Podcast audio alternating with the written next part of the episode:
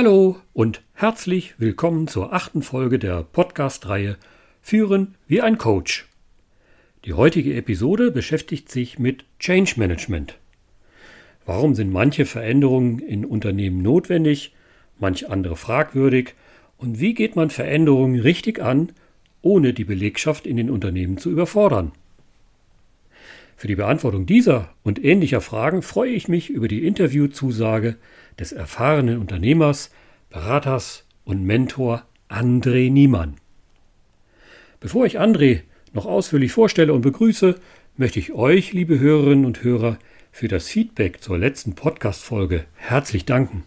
Ihr findet alle bisherigen Episoden auf allen bekannten Podcast-Plattformen oder auf meiner Seite www.derlogistikcoach.de. Mein Name ist Holger Dirks, ich bin Coach, Berater und Interim Manager und wünsche euch eine gute Zeit beim Zuhören. Mein heutiger Interviewgast ist André Niemann. Er ist Unternehmer, Unternehmensberater, Mentor und Coach. André hat Betriebswirtschaft mit den Schwerpunkten Logistik und Marketing in Marburg studiert. Später kam berufsbegleitend ein MBA-Studium in St. Gallen hinzu. Sein Berufsleben startete er bei einem Logistikdienstleister. Zahlreiche Stationen im Management von mittelständischen Unternehmen folgten. Dort hatte er insbesondere die Bereiche Prozess- und Change Management sowie Business Development zu verantworten. 2017 wurde er geschäftsführender Gesellschafter der Helmut Petersein Strickwaren GmbH, einem traditionsreichen Familienunternehmen in Thüringen. Seine vielfältigen Erfahrungen in der Unternehmensentwicklung und im Change Management gibt er gerne als Inhaber einer eigenen Beratungsgesellschaft weiter. Und natürlich hoffentlich auch in dieser Podcast-Folge. Hallo André, prima und danke, dass du die Zeit gefunden hast und mein heutiger Podcast-Interviewpartner bist. Hallo Holger, vielen Dank für die Einladung. Ich freue mich natürlich ebenso, äh, mit dir heute in diesem Rahmen einen interessanten Austausch zu haben. Ja, lieber André, wir kennen uns ja schon ein paar Jahre. Äh, wir hatten eine gemeinsame Zeit zum Berufseinstieg.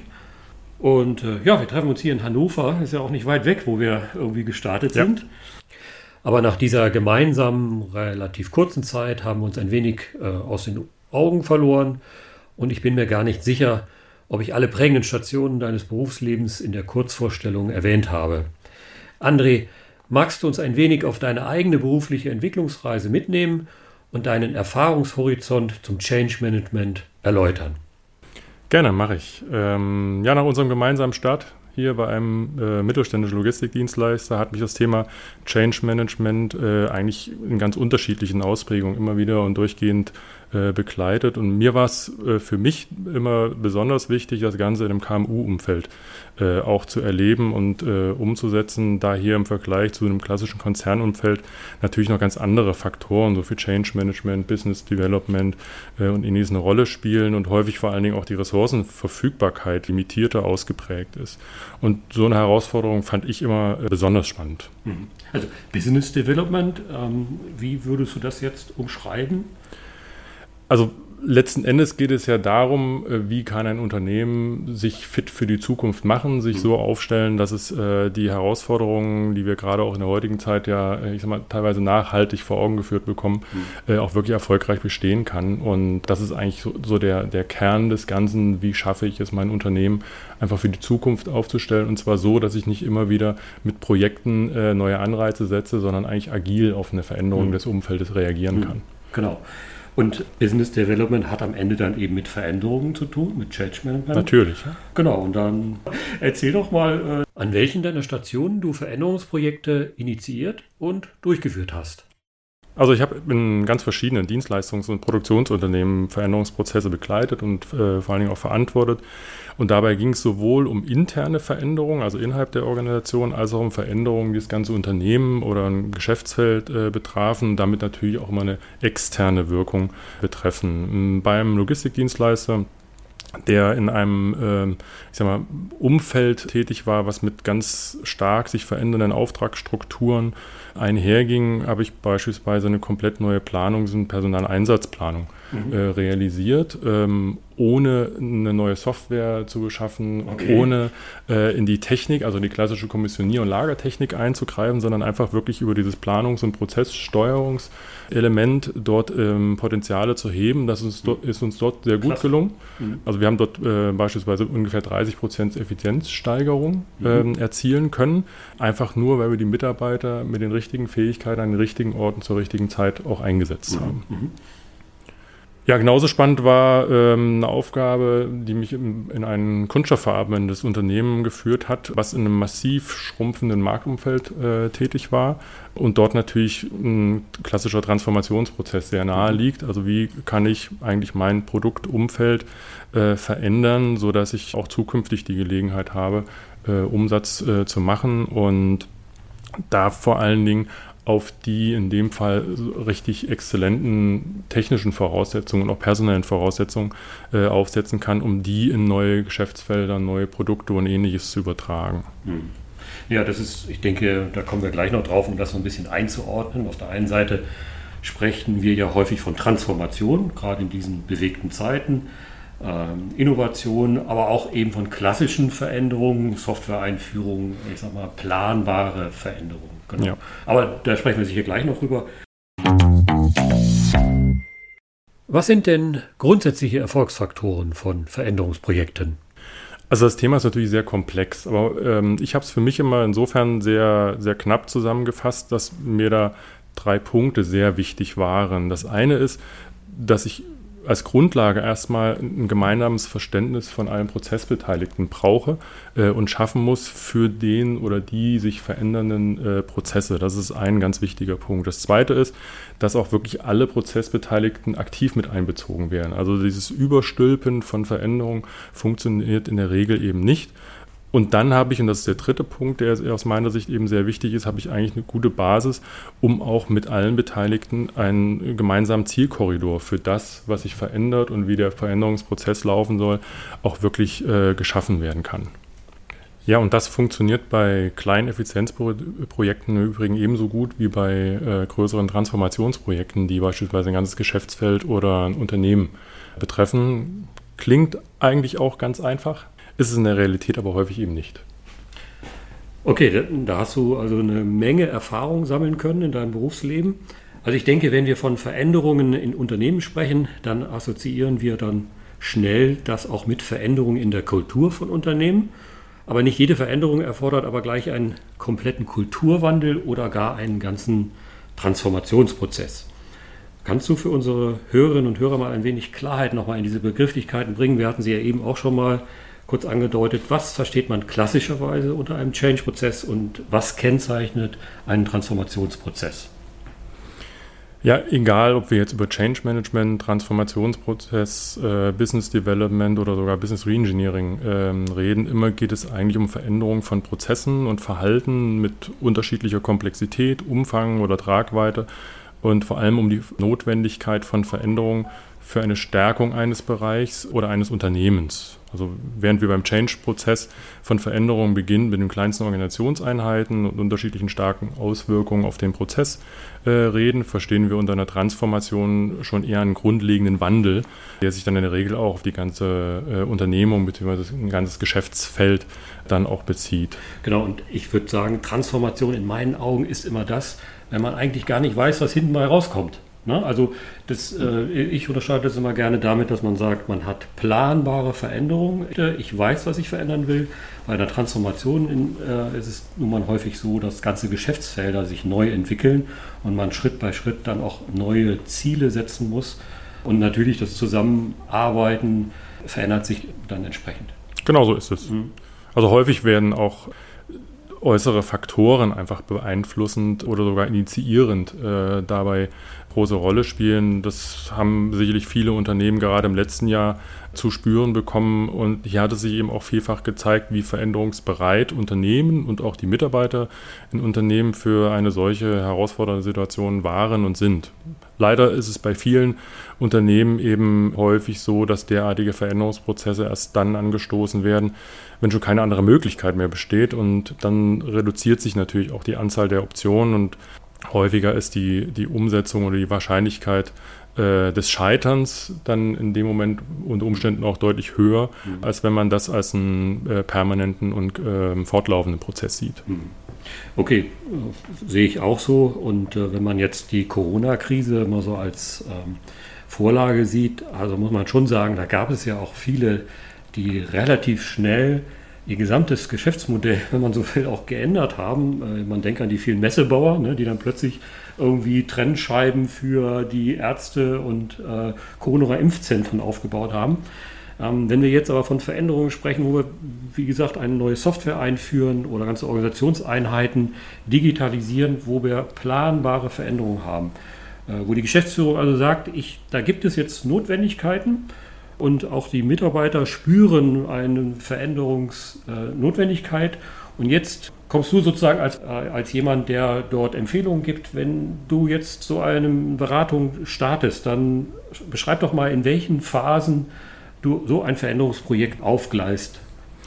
Kann ich gerne machen. Zunächst mal liegt es natürlich so in der Natur der Sache, dass Menschen Dinge, die sie kennen, äh, die sie gewohnt sind, die ihnen vertraut sind, äh, einfach gerne beibehalten wollen. Also äh, das ist etwas, was, glaube ich, jeder im Alltag immer wieder erlebt, an sich selbst, aber eben auch äh, an seinen Mitarbeitern. Und je größer eine zu erwartende Veränderung ist, umso größer ist eben auch der individuelle Widerstand äh, häufig von Mitarbeitern dazu.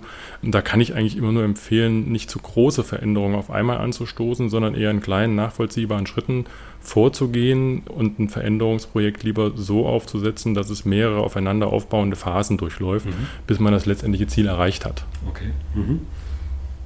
Genau, nur so wird den äh, Mitarbeitern auch die Veränderung und auch die damit einhergehende Verbesserung bewusst, weil sie es nämlich dann selbst erfahren können und damit auch selbst positiv empfinden können. Genauso wenig wird es funktionieren, wenn beispielsweise äh, einfach nur eine neue Software beschafft wird und die Prozesse sich einfach dann danach richten müssen. Ja, das, äh, das kenne ich auch, ja, ja. Hier zäumt man einfach das Pferd von hinten auf. Ähm, das können Mitarbeiter einfach nicht nachvollziehen. Und wenn das häufiger passiert, wissen die Mitarbeiter in der Regel auch, dass im wahrsten Sinne des Wortes die berühmte neue Sau immer wieder nur durchs Dorf getrieben wird. Und die natürliche Reaktion des Mitarbeiters ist dann häufig, dass man einfach abwartet, bis so ein Projekt oder so eine mhm. Phase gescheitert ist und dann wieder wie immer weitermachen kann. Ja, stimmt. Besser ist es äh, deswegen zunächst mal in, äh, als wesentliche Grundlage, die Veränderung an sich gemeinsam herauszuarbeiten. Am Anfang sollte deshalb immer eine Aufnahme von bestehenden Prozessen mit allen Prozessbeteiligten erfolgen mhm. und daraus sich eine, ich nenne das Prozesslandkarte, äh, entstehen. Man glaubt nicht, wie häufig man es erlebt, dass mehrere Personen über einen und denselben Prozess sprechen. Mhm aber jeder versteht darunter trotzdem etwas anderes. Stimmt. Ja. Ähm, und diese Prozessvisualisierung, die ist deswegen für mich immer unabdingbar, einfach um ein gemeinsames Verständnis für den Prozess dann auch zu finden. Und dann kann ich auch daran arbeiten. Mhm. Habt ihr da irgendwie ein spezielles Tool, was ihr dann da nutzt? Kannst du jetzt äh, ganz spontan äh, da einen Tipp geben oder ist das, ist das kundenabhängig, was quasi im Unternehmen auch äh, vor Ort ist? Also es ist letzten Endes ist es ein, methodisches Ding. Also es geht gar nicht so sehr um das Tool an sich, sondern methodisch. Ich arbeite ganz gerne mit einem Deming-Zyklus, also dem sogenannten PDCA-Zyklus, der für Plan, Do, Check, Act steht, ja. weil genau das ist eigentlich das, was eine kontinuierliche, nachhaltige Veränderung und Veränderungsprozesse dann auch auszeichnet.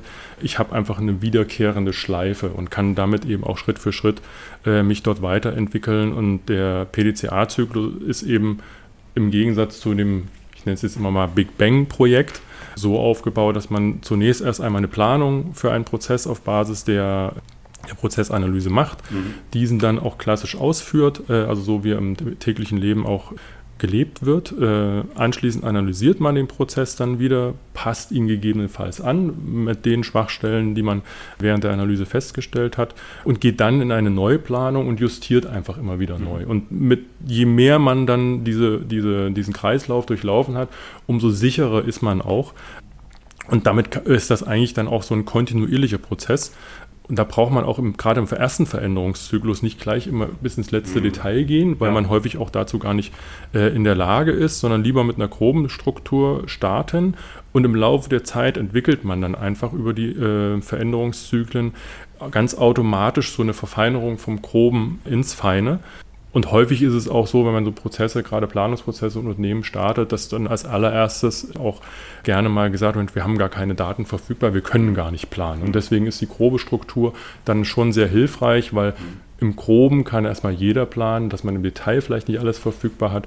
Ähm, das kann man Stück für Stück erarbeiten. Mhm. Das ist ja, was du jetzt angesprochen hast, mehr so die, mal, die technischen Voraussetzungen, auch methodisch. Klar, ich muss mit meinen Mitarbeitern über Workshops ähm, auch erarbeiten, den Veränderungsbedarf, was wollen wir verändern, was ist das Ziel und das immer wieder korrigieren und anpassen. Das ist auf der einen Seite die technische Voraussetzung, so, so würde ich es jetzt mal, jetzt mal formulieren, aber was passiert sozusagen im Kopf der Menschen, die ein Teil dieser Organisation sind? Denn wenn ich die entsprechenden äh, Analysen bzw. Umfragen, auch zum Beispiel die Gallup-Studie, die aktuelle ist auch wieder eine, wo man sehr häufig wahrnimmt, dass die Beschäftigten einfach dann trotzdem nicht zufrieden sind, einfach mit dem Ergebnis und mit, wie sie in diese Prozesse mit eingebunden worden sind. Ähm, wie ist das zu erklären, dass häufig äh, Change-Prozesse in Unternehmen dann doch nicht erfolgreich sind? Ich glaube, bei Gallup stand eine Zahl von äh, über 30 Prozent von Systemeinführungen von Software was wird da aus deiner Erfahrung dann doch häufig noch falsch gemacht? Also letzten Endes ist der Mensch das entscheidende oder der entscheidende Faktor, in, ob man erfolgreich ist oder nicht. Und wir haben bei meiner Beratungsgesellschaft Reketa.org ein Leitmotiv, welches wir auch gerne an Kunden vermitteln. Das heißt, nimm deine Mitarbeiter mit auf deine Reise. Das, das ist sehr plakativ, zeigt aber eigentlich genau das, was im Unternehmen passieren muss. Und das ist der eigentliche Kern für eine erfolgreiche und nachhaltige äh, Unternehmensentwicklung. Man muss Mitarbeiter im Veränderungsprozess mitnehmen, die Schritte nachvollziehbar machen und bei einem schrittweisen und äh, kontinuierlichen Veränderungsprozess sind diese Veränderungsschritte einfach überschaubar. Also mhm. damit wird kein Mitarbeiter überfordert, sondern er kann sie selbst mitgehen, er kann die Veränderungen äh, wahrnehmen, für sich selbst auch die positiven Dinge äh, genau. viel deutlicher ja. sehen. Aber die Mitarbeiter müssen eben genau auf diese Reise mitgehen und äh, sie müssen es wollen und sie müssen auf der Reise eben auch ihre Fähigkeiten einbringen, die sie haben die auch den meisten Wert stiften. Ähm, um das zu erreichen, ist eben auch eine Aufgabe von Führungskräften, genau das zu identifizieren und die Mitarbeiter damit auf den Weg zu nehmen. Genau. Das ist eine Aufgabe von Führungskräften, das ist auch mein Verständnis und da kommen wir ja gleich auch nochmal drauf, was bedeutet das für die Skills von Führungskräften. Äh, und was du gesagt hast, das kann ich auch total unterschreiben. Der Mensch muss im Fokus bleiben und wenn man so manche Aussagen von Unternehmern hört, äh, dann sind das häufig dann eben auch Lippenbekenntnisse. Es spielt nämlich äh, schon eine Rolle, wie ich kommuniziere und wie ich äh, meine Organisation führe. Und deswegen kommt eben den Führungskräften eine entscheidende Rolle bei Veränderungsprojekten einfach zu. Das ist so. Und eben, was du auch sagtest, finde ich auch ganz wichtig. Man muss in diesen Projektphasen auch immer wieder spiegeln und den Mitarbeitern verdeutlichen, was das persönlich für Sie positiv ein Ergebnis hat, wenn Veränderungen angeschoben wird und wenn die Veränderungen auch entsprechend äh, mitgegangen werden. André, in den vergangenen Episoden meiner Podcast-Reihe äh, habe ich den Hörerinnen und Hörern bereits viele Tipps und Impulse für eine wirksame Führungsarbeit gegeben. Äh, welche Skills, welche Empfehlungen gibst du gerade jetzt jüngeren Führungskräften und äh, welche Führungshaltung sollten diese einnehmen, wenn die quasi vor der Aufgabe stehen, äh, Organisationseinheiten zu verändern oder Prozesse einzuführen, Software einzuführen. Welche Skills sind da aus deiner Sicht besonders wichtig? Ja, es wäre schön, wenn es dazu ein ganz einfaches Rezept gäbe, ja. was bei allen funktioniert, aber ähm, wir Menschen sind nun mal Individuen und das gilt es dementsprechend auch zu berücksichtigen. Und genau deshalb empfehle ich Führungskräften auch immer, einen Perspektivwechsel einzugehen, äh, weil der ist sehr wichtig. Ich muss nicht nur meine Sichtweise, meine Ziele und meine Veränderungen im Blick haben, sondern ich muss das eben auch für meine Mitarbeiter tun. Und erst wenn der Veränderungsprozess auch aus Sicht von anderen betrachtet wird, äh, bin ich eben in der Lage, ihn erfolgreich auf den Weg zu bringen und äh, zu begleiten.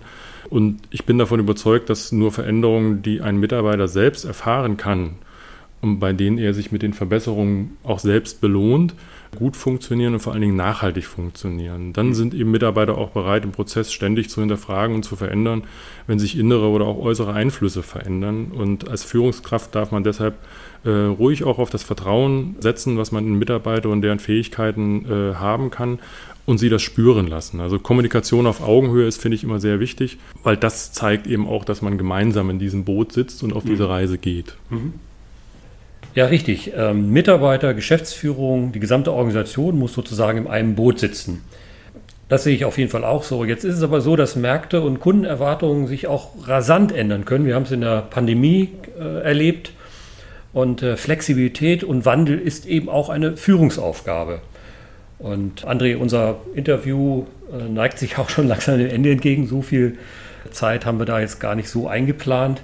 Daher möchte ich zum Abschluss kurz auf, auch noch mal auf deine Mentoren- und Beratertätigkeit eingehen und dich auch mit einer These konfrontieren, die ich im Coaching-Umfeld häufig höre.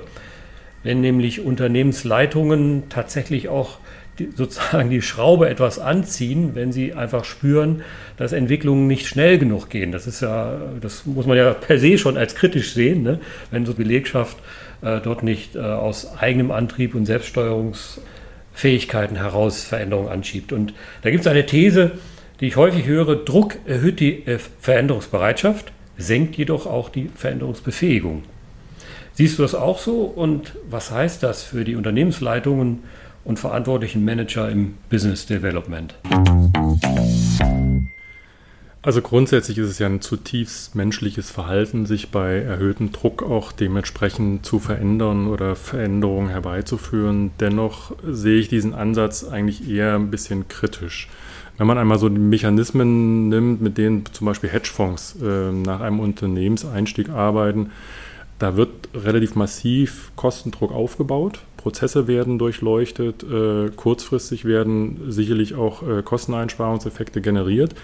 Nachhaltig sind diese Unternehmen aber letztlich deutlich in ihrer Substanz geschwächt, weil es einfach nur auf den aktuellen Status sich bezieht und weniger auf die zukünftige Entwicklung. Und für KMUs und vor allem auch inhabergeführte Unternehmen kann das eigentlich aus meiner Sicht keine Option sein.